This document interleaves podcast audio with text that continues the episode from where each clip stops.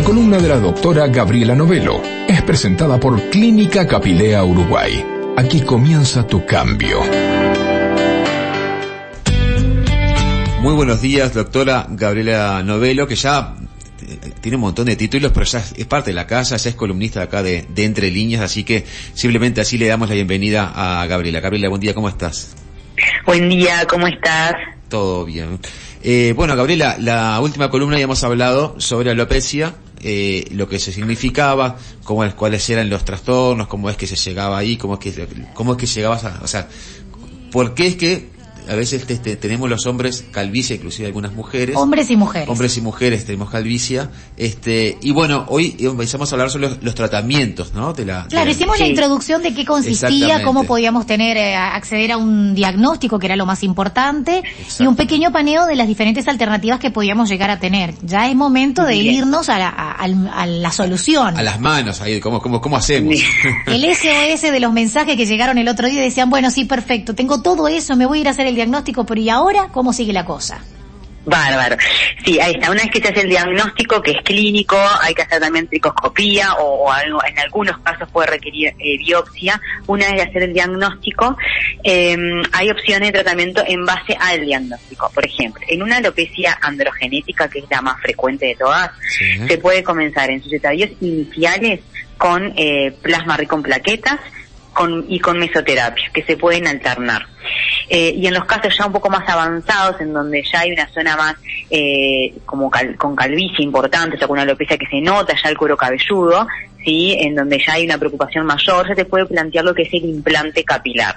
Sí, que el implante hay varias técnicas, eh, la que hacemos nosotros es la técnica FUE, que eh, en sí la sigla significa extracción de unidades foliculares, es la técnica pelo a pelo, en donde no quedan cicatrices evidentes en el área dadora.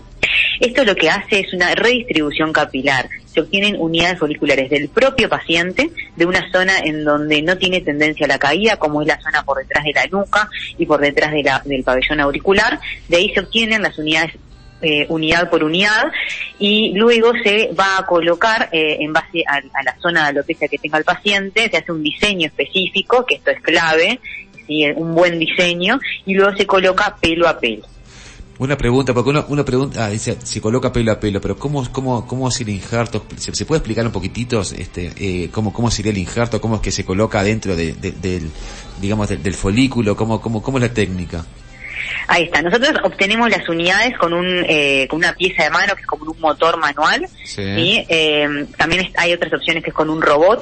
Hoy por hoy eh, la, la, la, la, maniobra con, con la pieza de mano es mejor en cuanto a eficacia y, técnica que el robot, porque la pieza de mano logra sacar con mejor precisión la unidad folicular y además el defecto, el área dadora en, en, la zona queda casi imperceptible, para decir imperceptible clínicamente. Esto es en bloque quirúrgico, quiero aclarar eso, no es muy importante que esto tiene que ser en condiciones de bloque quirúrgico y debe ser realizado por especialistas también, es importante que se haya formado en, la técnica y eh, hoy por hoy el Ministerio de Salud Pública solo habilita que este procedimiento sea realizado por cirujanos plásticos y dermatólogos.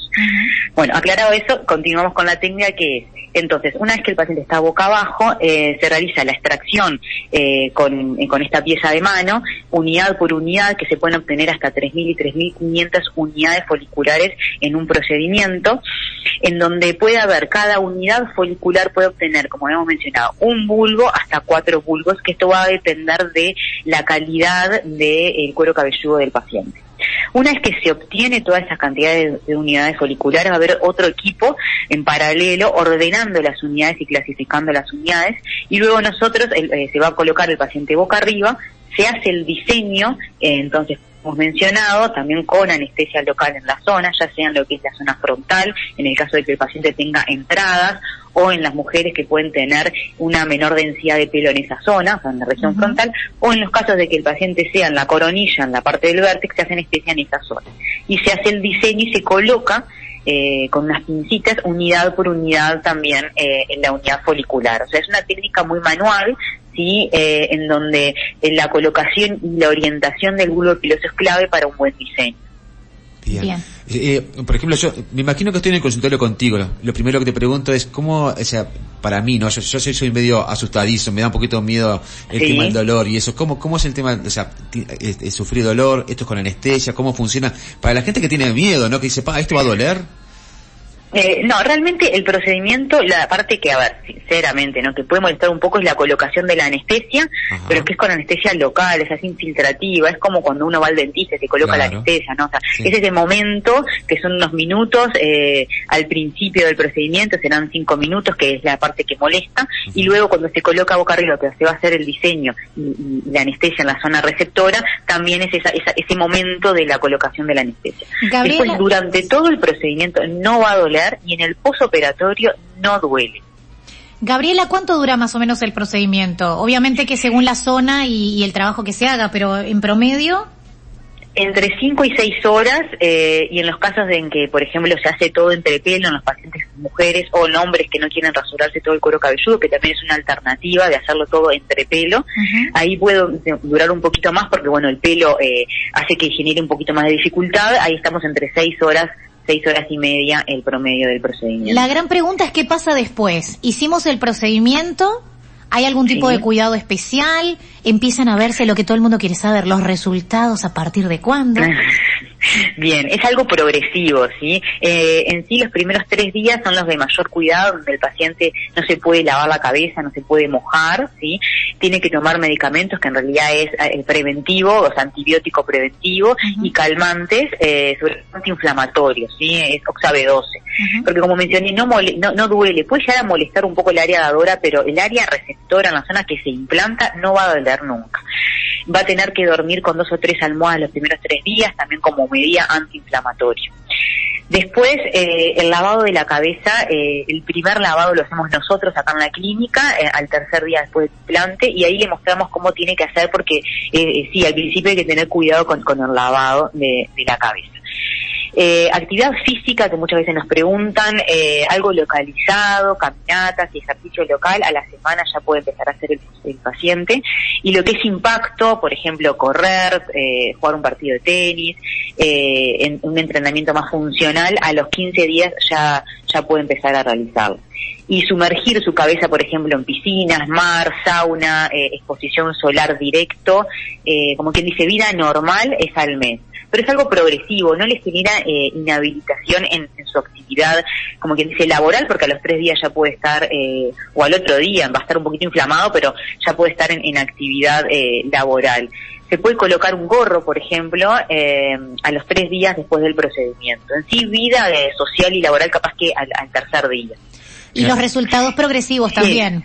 Los resultados, los resultados sí es progresivo, esto sí hay que tener un poquito más de paciencia y que tampoco es que de un momento a otro empieza a crecer pelo, es algo progresivo. A partir del tercer mes, después del procedimiento, empieza a aparecer eh, el pelo implantado y se hace evidente 100% al año. Tengo una duda. Eh, esto que vos decías hoy de, vamos a poner el caso de un hombre porque intrapelo es que decís, ¿cómo se dice el término para, para cuando trabajas con el cabello?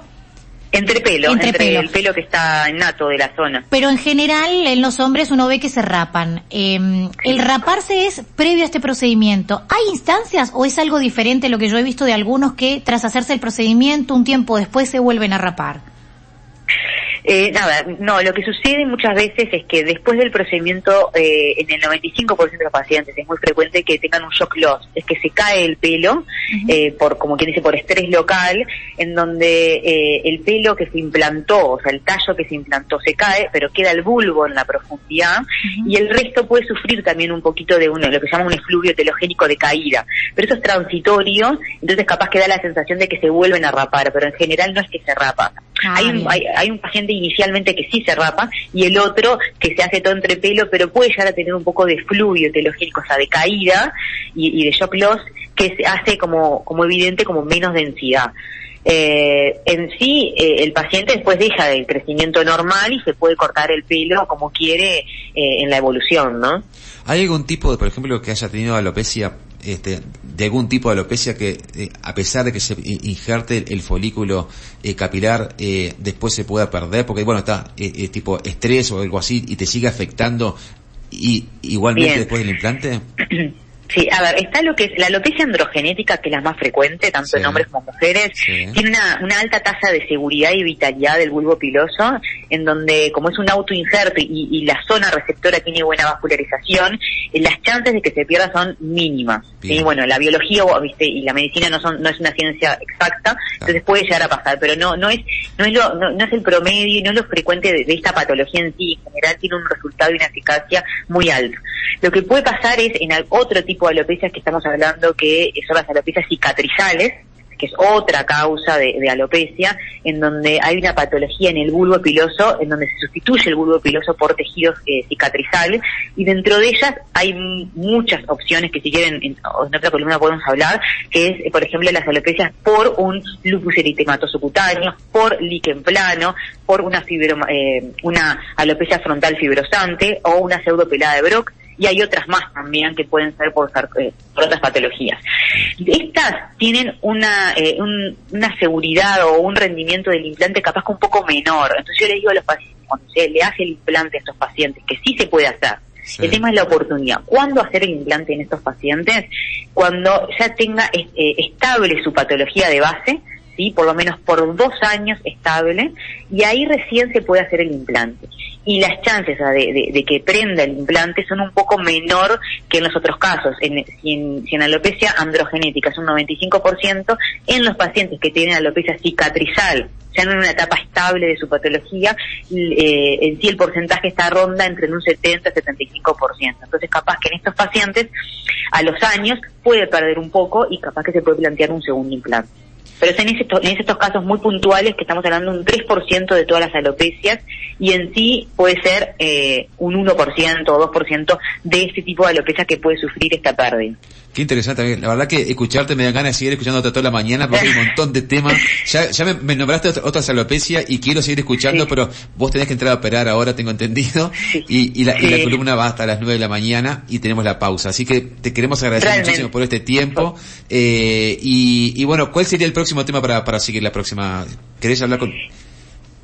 Y eso lo, lo, o sea, puede ser eh, alopecia, eh, otro tipo de alopecias, y para después pasar a un tema más de, cirugía estética. Si quieren, vamos a hablar de las alopecias cicatrizales, que en sí es un porcentaje muy bajo, pero el paciente está, y es importante que sepa que tiene una solución. Perfecto, eso está buenísimo, está perfecto. Entonces, seguimos, la próxima seguimos con esta alopecia cicatrizal y después seguimos con, con otras cirugías estéticas. Muchísimas gracias, Gabriela. Espectacular, mucho gusto con estar con ustedes. Igualmente.